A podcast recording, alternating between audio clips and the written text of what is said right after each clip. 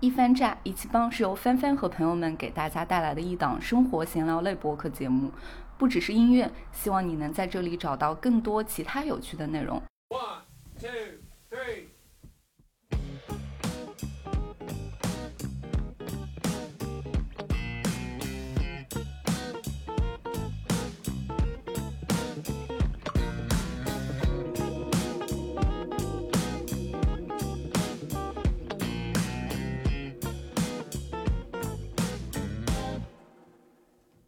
，Hello，大家好，我是帆帆，欢迎收听我们这一期的一番炸播客节目。大家好，我是毛毛，好久不见。我们这一期呢，会跟大家来聊一个近期更新了的剧集，叫做《九号密室》。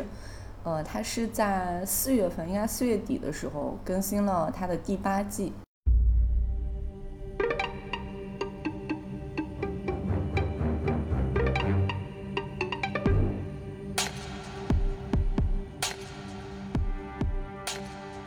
本来没有关注到它是不是更新了，因为 B 站开始推送了嘛，所以说那天和你聊起来，你说又有新的可以看了，然后我才知道它更新了。外加其实我，是 B 站买了版权嘛？外加其实我也没有说是系统的一季一季的追过，所以说它到底更没更新，其实对我的观看量的影响并不是很大。嗯，然后这个剧的话，它是在二零一四年的时候，就是第一季开播了。呃，明年也就是它的第九季是它最终季了，后面就不会再继续更新了。我觉得这种没有说是一个连贯的故事，或者说是一个剧情需要，类似于这种甜品剧，看起来，其实，在第几季、第几集，嗯我觉得对我来说没有太大的影响。就是它一共有多少集，哎，我反正就想起来了，或者是什么渠道看到一集简介，或者是 B 站刷到一集，分成好几个好几个片段的，然后组织起来看一次而已。对，因为它就是属于那种就是故事是分开的，不是连贯的剧情的那种单元剧吧。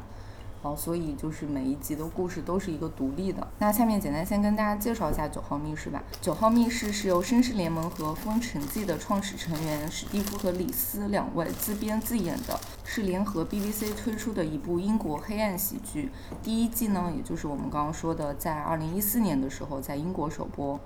然后这两位编剧的话，可以呃稍微的介绍一下，他们俩其实是大学的同学，他们在大学的期间就认识了，然后呢，呃，在毕业之后就是有拍到像《绅士联盟》，还有我们一会儿要聊到的《封神记》这两部剧，《九号密室》就是在《封神记》之后，呃，他们所创作的另外一部英国的黑暗喜剧。然后这两位编剧很有意思的是，他们除了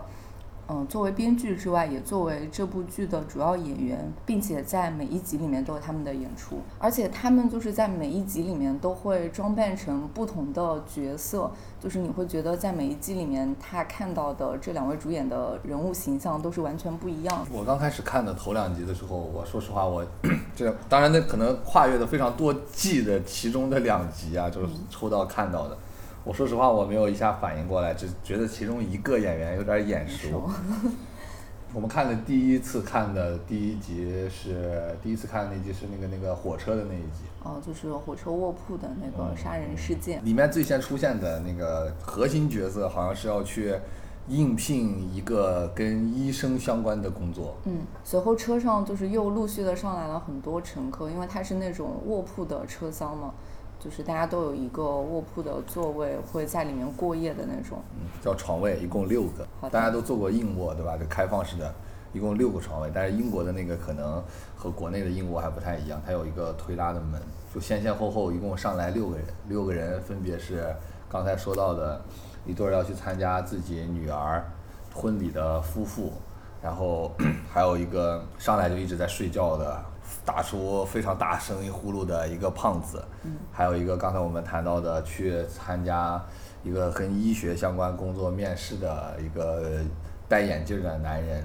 还有一个胖胖的女人，好像是在做这种环球旅行，嗯然后呢被他拖进来了一个他们今天晚上可能想要做一些事情的临时的男朋友。对，所以这个故事就在这样的一节车厢中展开了。然后其实呃还有一个那个卧铺上还有一个人，但是他在所有人进来车厢之前就是已经处于一个睡着的状态了。对对对，就是没有他进车厢的这个的动作安排。对所以说在这个封闭的空间里面，连上那个胖胖的做环球旅行的女人带回来的临时男友，一共有七名乘客。呃，具体的情节大家可以自己去找这个看，我们就不当故事似的讲了。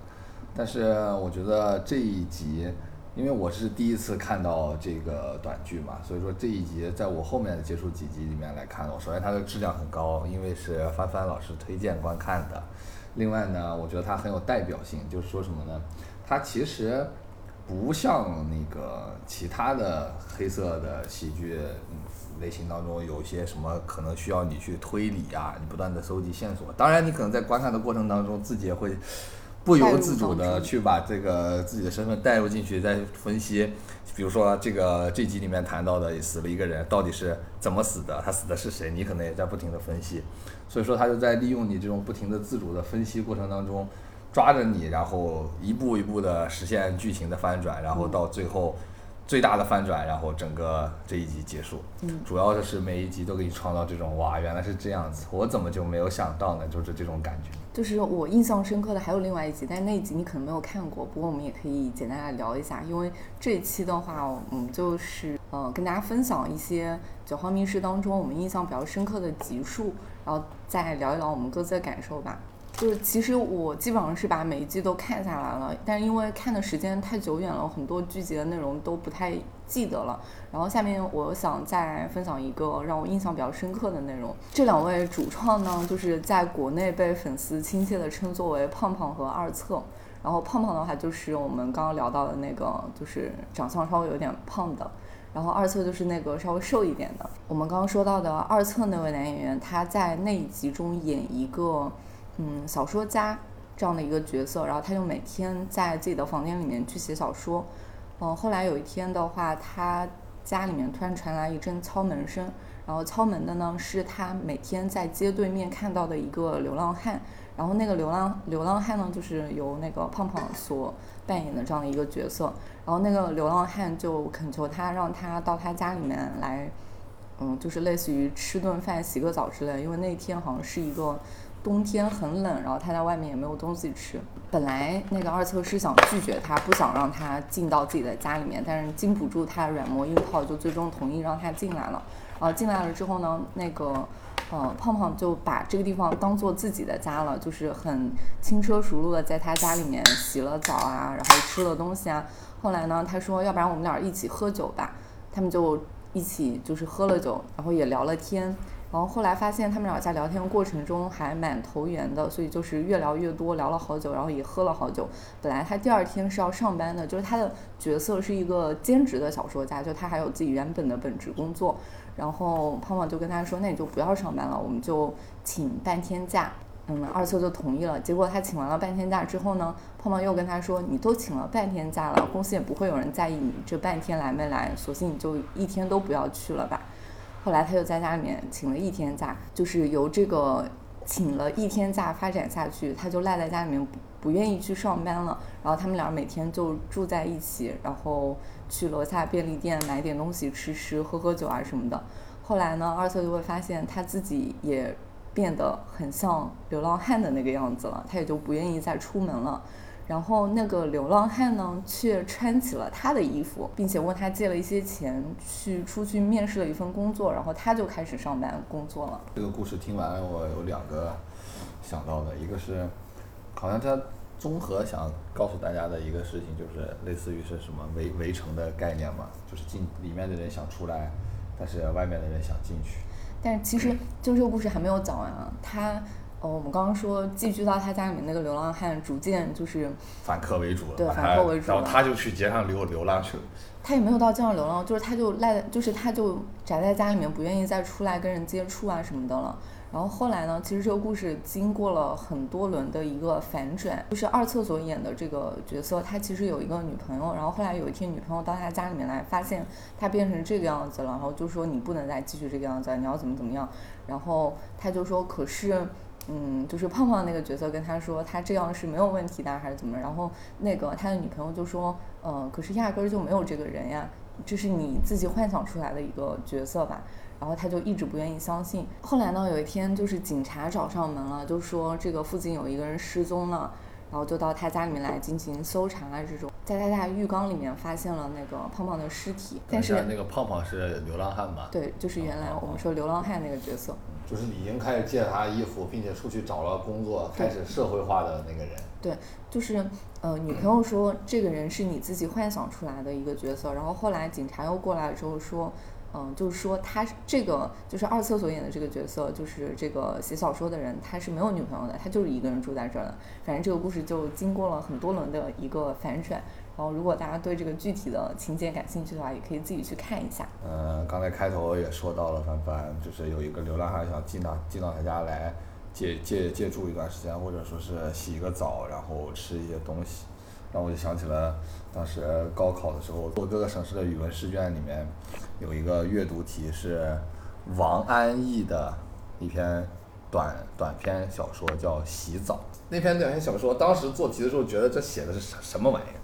现在想想，你想通过一个短篇小说的形式，非常短的文字的形式，然后。要把一个事情讲得圆满的同时，要充分的反映这个事情的主人公的内心的那种焦灼，内心的那种那种小市民的那种心态，其实特别难。我觉得那个东西如果说要改成一集短剧的话，好像对演员的要求也比较高。那篇文章大概讲的就是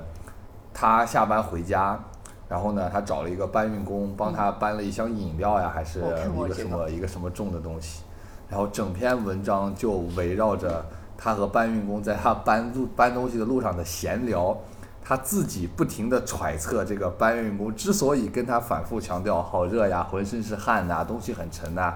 无外乎就是想去借用他家的卫生间洗澡。然后他就在内心当中，一方面在不停地通过双方的聊天来揣测他到底是不是想来我家洗澡。然后呢，另一方面在自己积极的去想一些对策，如何能让他不来我家洗澡？就刚才说到的这个流浪汉来来他家之前，两个人进行角色互换之前的这一部分，让我想到了这个事情，就多讲一下。嗯，我觉得其实有很多这种短篇小说之类的，还蛮适合作为这一类。剧集的其中一集的嘛？对，因为你刚才讲的王安忆的那篇洗澡，其实最后结局也有一点反转嘛，就是那个搬运工其实压根儿并没有想来他家洗澡，就所有的这些东西都是主人公自己自己过度揣测自己想的，是的，压根没有这种事情。就是像《九号密室》这部剧，有很多人会把它和《黑镜》那部英剧放在一块儿做比较，但我觉得他们俩的风格还是蛮不一样的。我感觉《黑镜》可能涉及的这种元素更多一些。呃，一是科幻元素，二是这种政治啊，或者是不能说的那些东西可能会更多一些。但其实《九号密室》也有，它每一季都是只有六集嘛，就是表现的主题啊，还有就是故事情节啊，都是差的还蛮多的。基本上我看的那几集，大概都是讲的一些。可能是关于这个人的生活方式的改变了，或者是一些为了实现自己的一些那个不太正当的目的，采用了一些手段，最终其实并没有达成这个效果啦之类的这种对人性的洞悉和观察吧。其实这两位编剧所塑造出来的人物角色，我觉得就是让人印象都还蛮深刻的，或者说，其实他们给人给观众的这个观感，有一些角色会让你有一些心理不适的。就是比如说我们之前还看过的那个过生日那个，对，给他的奶奶过生日的那一集。过生日的那一集，其实我看的过程当中，我首先我没有太关注，就是那个男男主男主人和他的那个大大大姨子大姨子之间的这种。不正当的这种关系，我没有太关注到这些，我就一直在盼着什么时候把那个蛋糕切了，有人戳戳 到那个蛋糕上去，然后发现那个蛋糕是假的，然后那里面把因为蛋糕下面顶着一个人嘛，他想给那个经常恶作剧他的一个亲戚反恶作剧一把，所以他自己做了一个蛋糕的壳子，然后自己脑袋顶在蛋糕那，我就一直在期待着谁把那刀砍下去，谁把那刀砍下去。但其实这个剧大部分的剧集应该都没有这种血腥啊，或者是这种暴力的元素在。对，但是就是比如说那一集里面描述到的一些人物，像那个妻子，她就很强的、很重的那个强迫症，她要把那个地毯的流苏边都摆到一致，不能让任何一个流苏边乱掉。还有像她那个大姨子，她不是酗酒吗？然后把那个酒倒在防晒霜的瓶子里面，嗯，偷偷喝，对，即便是这个样子，也要偷偷的喝酒。然后还要给大家营造一个自己在非常健康的禁呃这个这个戒酒。对，其实在这个九号密室推出之前，他们两个人就还有一部作品叫做《封神记》，然后《封神记》的话可以算作是九号密室的一个，不能算是番外吧，应该有一点儿类似于前传之类的，因为像在九号密室中有一些人物角色是跟《封神记》的内容有一些联动的。然后像在《封神记》中，他塑造人物角色就是那种真的让人看起来会非常不适的。比如说在《封神记》当中，他们俩是饰演了一对母子，就你能想象那个胖胖他是演的儿子，然后二次他是演的他妈妈，然后他是男扮女装去演他妈妈，然后那个儿子有严重的不能说恋母情节吧，但是他确实是一个妈宝男。然后他十分沉迷于那种连环杀手，对连环杀手的研究，他能熟知所有的连环杀手做过的所有的案件，然后他妈妈对这个也是非常熟悉的，并且他们两个人也会就是实际的去做这样的一些事情，然后他们俩就一直生活在一起，然后有一些非常让人觉得不太适应的那种情节，比如说妈妈把吃的东西嚼烂了喂给他的儿子哦，吃，就是你那天说的那个。对，我你刚我刚才听你前面讲的这个，我想到今天大众点评上那个莫干妈妈菜馆。而且他儿子已经三十多岁了，其实我觉得二册去挑战这种男扮女装，或者说是每一集之间的跨度非常大的角色，还挺常见的，不是太意外。我还想说一说，就是关于这种这个剧的形式啊。刚才我们谈到它现在已经第八季了嘛，可能会有第九季，然后这个剧就会完结。对，虽然说它的这个每一集是独立的一个小短片啊，但我觉得这种对主创人员的这种要求其实会更高。是的，就是你每一次剧能力和他的对演技要求都很高。你每次有一个 idea，可能这个 idea 你本身可以把它放大成拍五季，每集拍个十二集，对吧？你不停的往中间掐这个添东西，然后根据每一集观众的反馈，觉得哎呃每一季观众的反馈，觉得这一集可以在这故事走向往哪个方向发展，你是可以不断丰满这个故事。但是你像这种每一集都是独立的短剧的话，可能你这一个点子或者想法，仅仅可能能支撑个十五到二十分钟。对，然后你要不在十五到二十分钟当中把你的这个点点子完整的讲出来，然后下一个下一集到底又拍什么，你还要去重新想。对，所以说他能坚持第到第九季，确实对这个主创人员的要求是非常高的。对，我们也可以看到，国内其实有很多这种，比如说像，当然这种黑色的喜剧可能相对来说会少一些啊，比如说大家喜闻乐见的《万万没想到》系列呀，或者说是《老板来了》系列呀，哎，是叫《老板来了》叫什么来着？好久远了。对啊，这种就他可能每一集也是独立的，所以说他对这个点子或者说是想法的消耗是非常快的。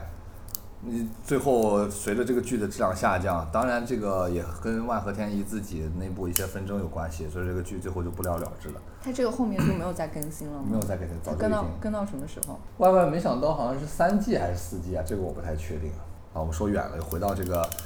独立的短片合集，其实对这个创作的要求，或者说是创作力、创造力，创造能力。嗯的要求，其实还是挺高的。对，那既然说到这种独立短剧，我们就想在今天节目里面再跟大家分享另外的一个，就是我在看完《九号密室》之后，就立马想到了日本的那个《世界奇妙物语》，我觉得他们俩还是蛮像的，是比如说主题啊这种类型的，就是在某种意义上，我觉得这两部剧还是有很多的共通之处的。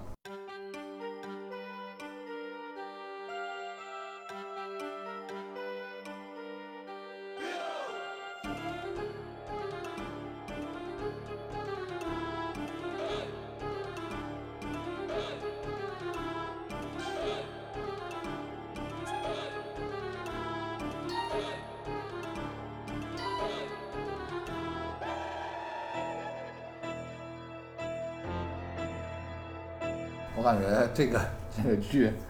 这个播放的时长之长，历史之悠久，可以快赶上超级变变变。对对对，差不多，因为像他和超级变变变那个主持人是不是一个人？对，是一个人。《世界奇妙物语》它的主持人的话，就是我们看到每每一季的那个片头都是会有他作为一个开场来引入当季的那个故事嘛。嗯、是从他的年轻的那个时候一直拍到了他现在就是比较年老的这个唯一不变的就是一直戴着一个墨镜。墨镜，对，他这个开场呢，和一般的这个这个，你像什么，你看一个话剧啊，或者是什么的这种，有个主持人报幕式的这种开场还不太一样。嗯，你会，你当然你现在你去看的话，在网上找到的时候，你会手在你点进去看之前，你就已经知道了这一集的题不不不，这一集的题目是什么？嗯，你比如说这一集题目是那个女优啊两个字，然后呢，你会在他这个开场报幕讲的这一一段话当中，你不知道他他要说什么，你觉得和这个女优有什么关系呢？他讲完这段话之后呢，然后这个影片开始开始演，演到最后你把完整的看完了之后，你可还你可能能和他之前的对回过头来和他之前开场的时候讲的那个故事或者是一一一两句话呼应起来，然后感仔细的再反复的品味一下二者之间的联系。嗯，就是这个其实也很巧妙。对我刚查了一下，这个《世界奇妙物语》它是在一九九零年的时候开播的，嗯，就比我们俩年纪都大了。和我差不多。它其实你说和《九号密室》形式上可能都是每一集独立的这种短剧，但是两个人的风格其实还差别挺大的。对《世界奇妙物语》呢，有一有一种这种都市传说的这种感觉，对，哎，就是这种让你觉得有点儿这种看了半天之后，觉得这是个啥？嗯，咋这么离奇呢？这不就是个鬼故事吗？对这不就是个灵异事件吗？就会有这种想法对，在因。为它当中的鬼故事成分会比《九号密室》要高一些。《九号密室》的话，它其实是每季播出的时候会有一些就是在题材上的选择，就比如说这一季它会固定有一个恐怖向的故事，而《世界奇妙物语》的话，我感觉可能它的大多数故事都会往这种像你刚刚说的都市传说这种方向去发展。因为像我们就是大陆的这种观众，已经培养成了一个什么样的习惯呢？就是你看这种超自然的，或者说是这种灵异的，情不自禁的就会带着一种观看走进科学的期盼，就是这个故事讲完最后呢，我一定要让它回归到科学能够解释的这个方向上来，必须给我一个答案。如果你是抱着这种心态看的话，你就会觉得这个哎演完了啊，结束了，就就就这，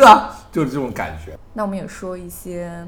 呃，让我们留下比较深刻印象的《世界奇妙物语》里面的一些单集吧。其实它是就是每一季大概片长会在一个半小时左右。呃，这一季里面就是这个系列里面，它又会分一些小的故事，就比如说一季里面可能大概会有三到四个小故事，然后这三个三到四个小故事可能会有一个共同的主题，也就是我们刚刚说的那个主持人他所说的那一段话，把这一季的故事给串起来了。然后在你看完之后再去想一下他说的那些话，可能就会感受到这些故事被串联起来了。我觉得其实可能很多人了解到《世界奇妙物语》，应该也是一些恐怖向的故事，比如说那个雪山凶灵。也就是你刚刚说的偏都市传说，然后有点恐怖的那种感觉的单集。雪山凶灵，我感觉应该大部分人都有听说过这个故事吧？他们应该是一个飞机失事了，然后飞机坠落在了一片那个雪地里面。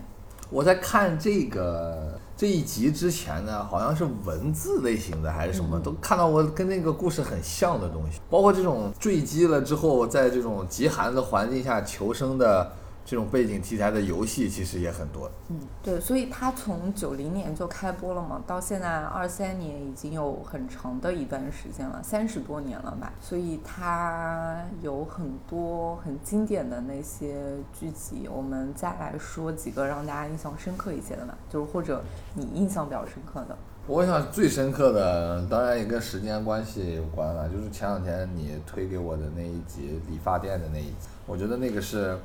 和他就是前面刚刚讲戴墨镜的那个主持人，在每在这集开始之前讲的那句话，然后你看完那集之后，立刻就想到了他之所以前面为什么会讲那句话，就这个联系非常紧密那一集。嗯，给大家我们跟大家介绍一下这集的大致的故事内容吧。这集的故事大概的故事内容是一个事业小有成就的，开着一辆红色轿车的，算是一个小老板吧。他可能正在洽谈一笔业务，在给他底下的人安排这个业务，说你要去采购一批什么什么样的货物。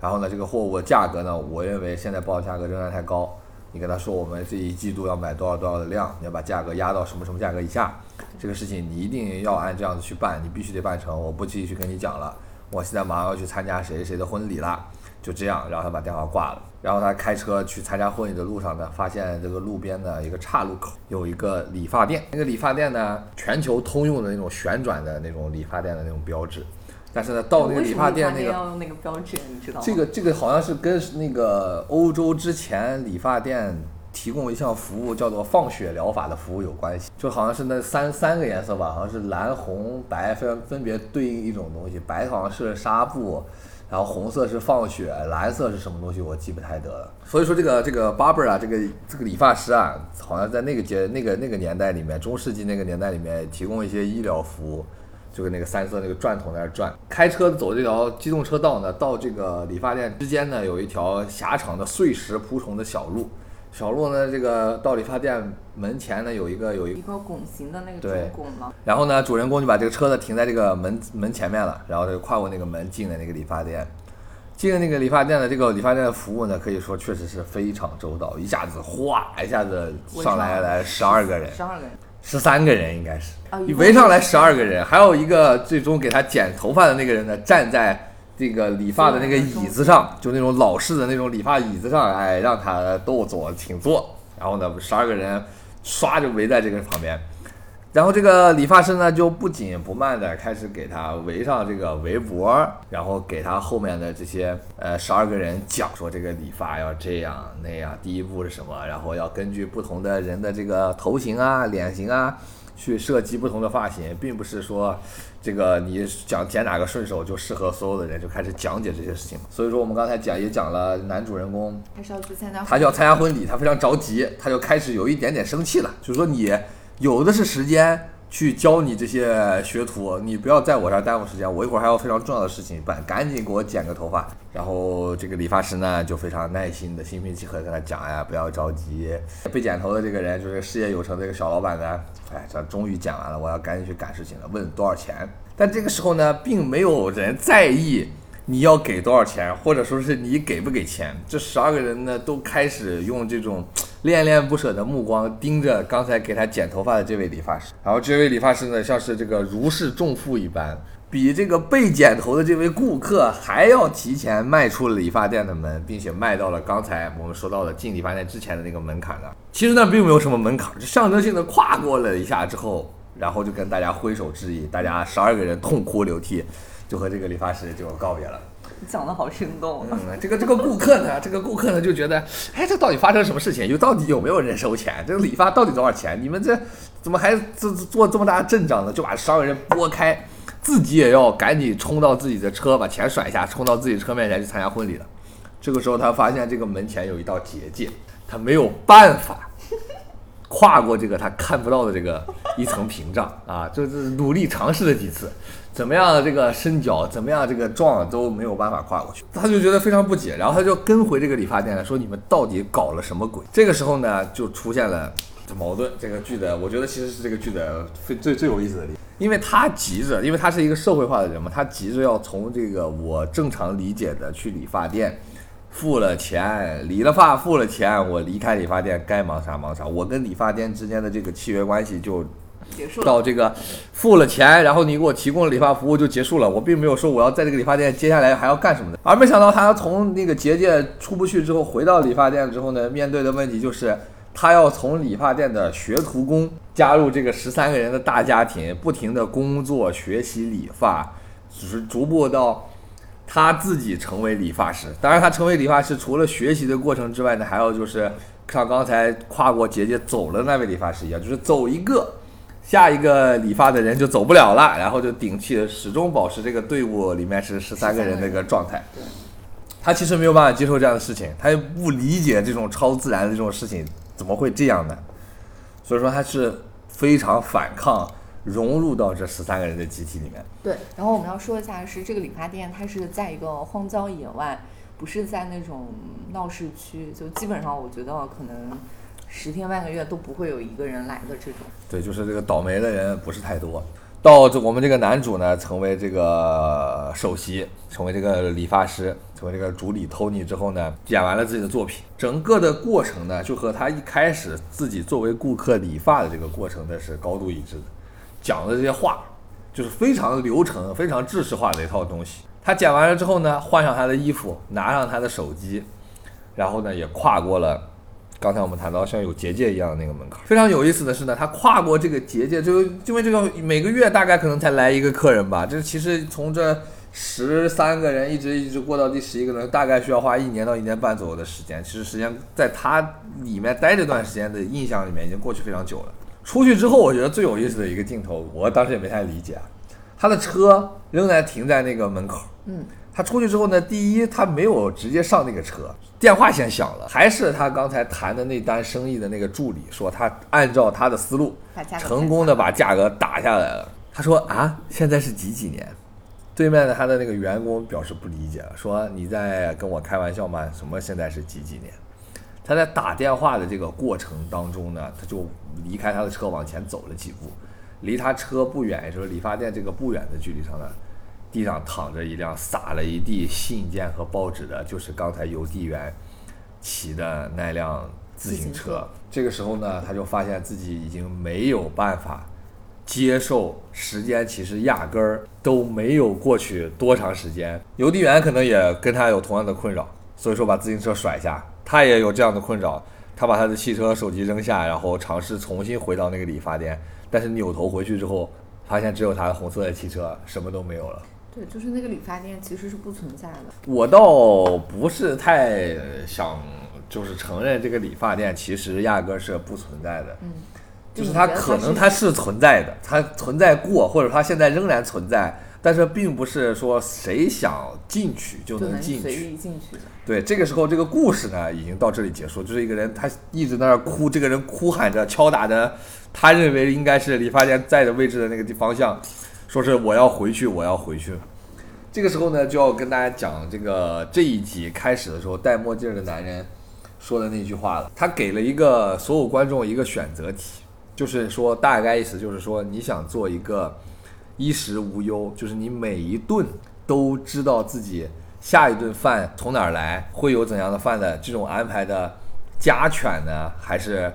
做一个没有饭吃，但是你却获得自由的这么一个流浪狗？你会做出哪种选择呢？你在看这个剧之前，你你主持人对主持人问你这个问题，你觉得他在说什么？嗯，啊，但是你看完之后，你就觉得，就是这个人已经被这一年他人认为的一年多的时间给驯化了。对驯化了，就是完全的按照这种几点钟起床，几点钟开始学习理发、扫地，如何一步一步的升级，最后成为真正的这个理发师。当重新还给你自由的时候，你却没有办法面对这样的事情。看到这儿的时候，就又会想到同样的表达同样的这么一个主题思想的，就是《肖申克的救赎》，其实也有类似的这么一个概念在。因为这个电影讲到中间相对来说高潮的部分是那个老的图书馆里安 Brooke 他出狱的时候，出狱了之后呢，他去这个超市也获得自由了嘛，因为年纪大了。去超市当这个收银员，下意识的这个想上厕所的时候呢，还要跟这个收银这个超市的经理打招呼。超市经理跟他说：“你要去上厕所去上厕所，你不用跟我打招呼。”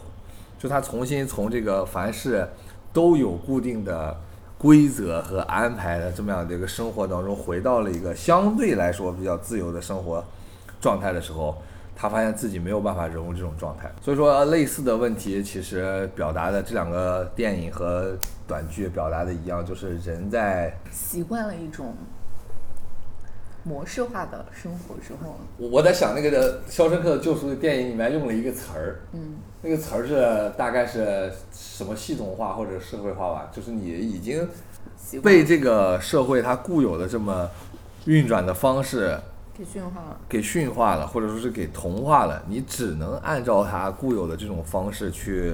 生活。当这种方式被打破，或者说你获得了自由的时候，你其实并没有办法接受或者是享受这种自由。对你刚刚描述的这个故事好完整，让大家仿佛看完了一遍这个剧一样。就是在你刚刚说的过程中，我想到了两点，一个是世界奇妙物语》和《九号密室》不同之处，我觉得他是会借助一些比较有灵异色彩的这些情节和桥段，然后去表达这样的一个主题吧。而九号密室它可能借助这种就是偏灵异性质的这种片段会少一些，就是区分这两个比较差别比较大的这样的一个。我觉得这是形式上的差别。其实你刚才也说到了，《九号密室》它自己的定位是一个黑色喜剧，嗯但我觉得《世界奇妙物语》它首先不像是一个喜剧，嗯，嗯，一个很直观的感受就是《世界奇妙物语》它确确实实会有很多那种比较偏灵异向的东西，就比如说我们刚刚聊到的那个理发店，它是一个。就是你可你可能会觉得它是一个存在的东西，但是你在想再回去找它的时候，它又不存在了。不存在。其实我觉得，你说如果说这个剧调整一下，嗯，对吧？我在这个里面接受了这种体制化的影响，出下来之后呢，我发现我没有办法脱离这个体制。如果说我这时候提供一个通道，我可以非常轻松的重新回到这个体制。对，就是它有一个这样的，比如说我们所谓说的这样的一个灵异向的东西，借它来反映这样的一个问题，你能理解我的意思吗？而九号密室它可能不会说通过这样的一些比较抽象或者说不存在的我我懂东西来反你的意思，你你想说的就是它本身这个灵异，灵异这件这个这个这个这个性质本身嗯也是为了它体现他的这个剧情的想要表达的含义或者说是中心思想，然后作为一个铺垫的，就是我我我我我同意这个说法，作为他的一个脚手架。对我同意这个说法，就像刚才讲的，他已经接受了这个体制化，出来之后发现没有办法再回去了。其实我想，他觉得他想表达的就是你的价值，就是一个人在这个社会化过程当中的价值。你就像你从你大学毕业或者是某一个阶段开始工作，你开始为这个社会提供价值。到你哎到了这个退休年纪，或者说是你的所掌握的知识和技能已经没有办法继续给这个社会的经济或者是其他方向提供价值的时候，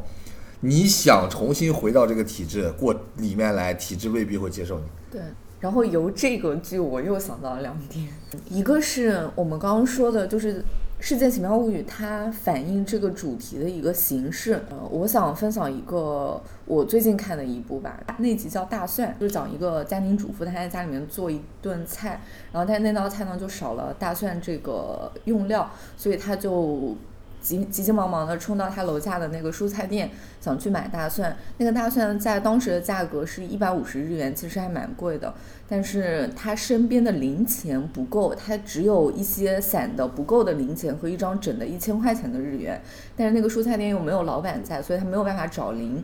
然后这个时候四周他看了一下，周围都没有人，所以他就把那那颗大蒜给偷回家了。但偷回家之后，他觉得良心不安，又想把那个大蒜放回去，结果蔬菜店门口又站满了很多的人，所以这个时候他又不好意思再把那个大蒜还回去，所以他又带着那个大蒜回家了。但是他又不想用那个大蒜，于是他就把那个大蒜给藏起来了。后来呢，他在日常生活中就感觉所有人都知道他偷了那颗大蒜。就比如说他参加呃小区的一些家庭主妇的聚会的时候，那个聚会上上了一道有大蒜烤大蒜的菜，他就会觉得是别人在借这个菜来讽刺他偷了大蒜这个事情，但实际上可能并不是这样的，只是他心理作用这种。嗯，我当时在看的时候，因为我在 B 站看的有那个弹幕嘛，就说你要把那个大蒜还回去，或者说你到时候再补点钱过去不就好了吗？为什么要因为偷一个大蒜搞出这么多事情来？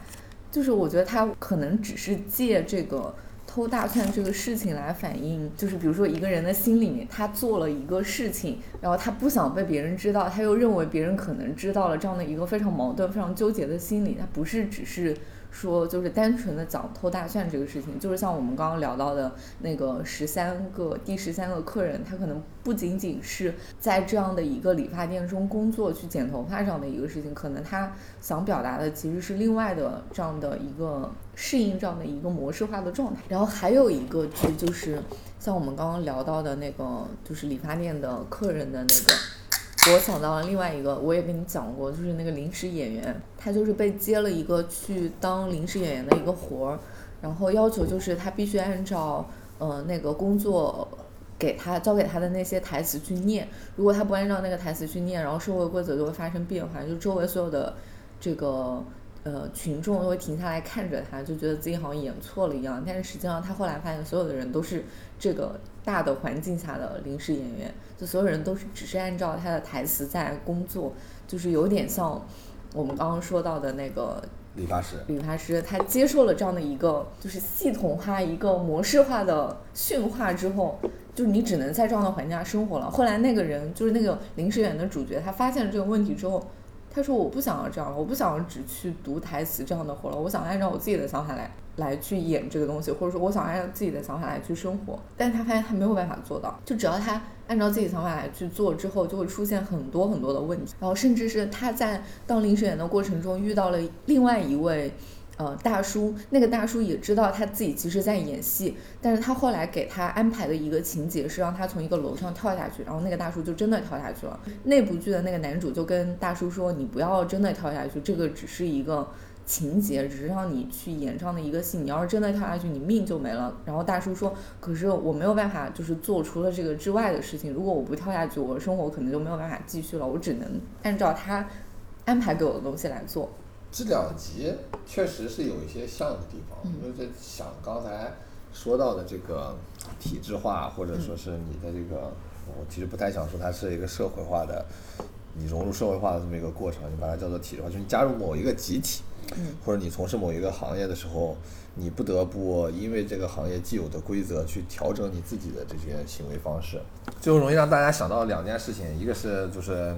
非常流行的，我现在这个阶段我要不要躺？就是我不要再加入到大家都在这个体制化或者是这个这个职业化的过程当中去进行内卷，就是就是就是所谓的竞争嘛。嗯，我选择躺平，我就脱离这个职业化或者是体制化的过程。嗯，还有一个呢，就是嗯也非常流行和常见的叫做零零后整顿职场，就是我现在我不接受这种体制化或者说是职业的既有的这种规定的安排。我要按照我的理解，或者说是我认为的那种公平的方向去打破这个制度，去进行调整。之所以这两集呢都反映这样一个问题，一部分的原因就是，首先这个和可能和这种东方文化相对来说比较内敛，不是太敢于就是原原来的这种不是太敢于直接表达自己的立场或者是需求的这么一个文化背景有关系的。同时呢，所谓的这种体制化，就包括刚才我们讲的这个理发店这里面的故事也是一样的。你从一个学徒工到最后成为这个实际操刀的理发师，实际操刀理发师这个过程，你应当做哪些事情？什么样的标准的情况下，你可以从下一个，从上一个 level，哎，到这个更高一级的 level，都是设计转成对啊，都是都是就是没有一个明确规定的。所以说，我们上一次的时候，关于这个零零后整顿职场这个问题，我们一个老师就和我们一块儿回去吃饭嘛，就说大家在这个求职过程当中或者实习过程当中遇到了这样的问题。其实我觉得那天吃饭的时候，大家聊到一个概念非常好，就是权力的边界开始在逐渐的明晰起来。就是本身大家在接受这份工作，或者说接受了这个体制化过程当中，哪些事情是我需要做的？我做这些事情之后，我能够获得什么样的利益？哪些事情是我不能做的？我做了之后，我会遭受什么样、获得什么样的责任或者是惩罚？其实，在这个大的语境环境下呢，这块东西确实是没有的。我今天加班了，这他妈到底是我是不是不是我该加的班？我加了班之后，我会获得什么？如果我不加班，我又会获得什么？我应不应该加班？这些其实都是没有一个非常明晰的问题。明晰的概念的，呃，这个可能再往下讲的话，可能就会讲到跟你的这个体制或者说是这个相相相关的法律规定到底健不健全这些比较抽象和远的问题上。就是我们想聊的，其实是说这些剧之所以在《世界奇妙物语》这个呃东方的语境环境下下会获得很多的反思，其实和《肖申克的救赎》那个里面体现出来的这种反思其实是不太一样的。这两个剧的结局的最大差别在于，《世界奇妙物语》的这个人发现他已经在体制当中完成了这个体制化之后，他想回到社会之后，他不想要要重获自由之后，他不想获得这份自由，他想回到那个体制化的里面。而西方的这发现这个问题之后呢，我已经被改造了，我已经充分的融入这个体制，没有办法重新回到自由世界之后呢，我选择的是结束我的生命。这两个选择其实是不一样的。其实我觉得某种意义上讲的话，这种东方的这种体制化的程度更加恐怖和更加彻底。你已经完全的连放弃自己的，我们我们不是鼓励放弃自己的生命啊，连放弃自己生命这种也是脱离体制化的这种抗争，你都不会去选择，你只会想尽一切办法回到体制化过程当中。我觉得这是。对，这是两个虽然说可能相关题材的剧和电影，想最后反映出来的不同的一个价值取向。对，这个说的就是完全对应上那个临时演员那个点了。就是临时演员他在最后的时候，他还是想反抗一下的，因为他后来就接受的那个是什么，就是按照他所给的剧本去演。但是他有一个很喜欢的女孩子，嗯，他们在剧里面就没有对上任何一句话，但是他所拿到的那个剧本呢，是他要跟另外一个女生结婚，就是没有办法去跟他喜欢的那个女生。就是呃有再多的结果，结果呢，他就是想我想要去突破一下这个剧本，我想按照我自己的生活，我想按照我自己的想法来去过我自己的生活。结果他在跟另外一个女生说完话之后，就是所有的办所有的事情就不会按照他既定的方向去发展了，所以他最后还是妥协了。我觉得可能就像有一点像你刚刚说的那种，这个文化的选择会让你啊、文化的背景会让你在具体的这些事情上的选择产生你自己也没有办法理解的这些影响。嗯，前两天我在知乎上看到了一个问题，问题问的大概是为什么在现代汉语的这种语境环境下，再也没有像之前的什么叶公好龙啦，呃，这这类型短短四个字就能讲顺带讲一个故事，然后表达一个非常完整含义的这种成语的出现。然后有一个答案就在底下讲了什么卷、润、赢、麻，然后列举了一堆一个字的词，就是说现在我们已经更高级了，我们不需要四个字就可以表达这种意思。我想说的是对，我想说的是，就是我们其实，在这种没有权力边界的这么一个大的背景下，以自己的方式，其实也在去实现一个类似于阴和阳的这种平衡。我们刚才讲到的内卷，对吧？其实我们也有一个对应的来对抗内卷。你可能不是把这家公司送上一个劳动的仲裁、仲裁或者是法院，你去解决你之间那个劳动的这个问题，你不是不是这种选择方向，但是你创造了另外一个概念，叫做摸鱼。对吧？你在这个过程当中实现了内卷和摸鱼，以及这个你让我加班，对吧？哎，可能我最后这个时间确实是没有下班，我去按照你的要求去加班了，按照客户的要求去改稿了。但我可能在正常的工作时间，客户没有找我的时候，相对来说空闲的时间，我做的并不是按照这份工作来说要求我需要做的事情，我在摸鱼，然后我实现了这么样一个动态平衡。我们不是说这种平衡是值得被鼓励，值得被鼓励的或者说是喜闻乐见的，并不是这个样子。就是其实这么样一种被动的，或者说是被迫的这么一种平衡，其实是会导致整个社会的一个低效。就我本来可能在五小时之内就已经可以，大家所有的人就这份工作。无论不是你的主管，还是你的客户，还是你，在这五个小时之内都可以获得一个非常满意的结果。但可能这五个小时之内，你可能摸了三个小时的鱼，然后呢，最后你下班加了三个小时的班，最后凑成了这个八个小时完成这样的一个工作。虽然说结果上仍然是皆大欢喜，甚至说你的主管看，哎，这位同志，哎，这个主动替公司分忧解难，哎，完成了这个三个小时的加班，当然他也不会对应的给你三个小时的加班工资就是了。所以说造成的就是整个这个事情的一个低效。虽然说对应的出现了问题，有对应的问题的解决办法，但我们还是觉觉得有些需要该明晰的边界，还是需要去明晰的。嗯，这一期呢，我们可能通过两个剧作为引子，然后展开讲了非常多其他的，可能涉及到一些短篇小说，或者是其他的一些电影，以及选了其中对我们来说影响或者说印象比较深的几个对一一两个一两集的具体的剧情跟大家去讲了一些，然后由这些剧情所能够我们想到的一些问题去跟大家又展开谈了谈。对我们确实讲的有点有点乱，但是我我就我我预感到你们你我预感到你们会非常喜欢这一期。真的吗？因为距离下一期我重新我下一期我重新，下一期我重新参与录制，已经不知道什么时候的事情了。好的，那以上就是我们就《九号密室》和《世界奇妙物语》聊到的一些内容。嗯，我们再给大家补补一个点啊，就是所谓留图不留种，嗯嗯，万人捅，对吧？我我们讲的这个，刚才尤其是谈到的这个九零年就开始播出的这个《奇妙世界奇妙物语》，你从 B 站或者是其他地方搜集到这些片源呢，大抵是这种极低分辨率且是四比三这种比例的。对吧？你看起来可能会有一些困难，真的非常久对，你看起来可能会有一些困难，但是就是这种真的很好看。你通过这个字幕，然后还有大概的这些画面，然后获得这个信息呢，会有一种这个朦胧的美啊，就就就可以通过自己的这个脑部的艺术加工，哎，获得更加深刻的印象。我说实话，有一种有一种看那个东西有一种什么感觉呢？就是这期的这期的听众这期的听众，如果有一些确实上了年纪的呃一些一些朋友呢，可能会知道，在这个互联网的上古时期呢，有一些像什么土豆网啦什么的这些，对吧？有一些上古的人物，包括我们刚才谈到的这个万万没想到的这些主创人员当中，万和天宜的教授易小星当时上传的一些东西，呃看起来感觉就和那个就和那个的这个清晰度清晰度差不多，比那个差哎多了，好吗？然后呢，你说再再追溯的远一点的，那个同时期呢，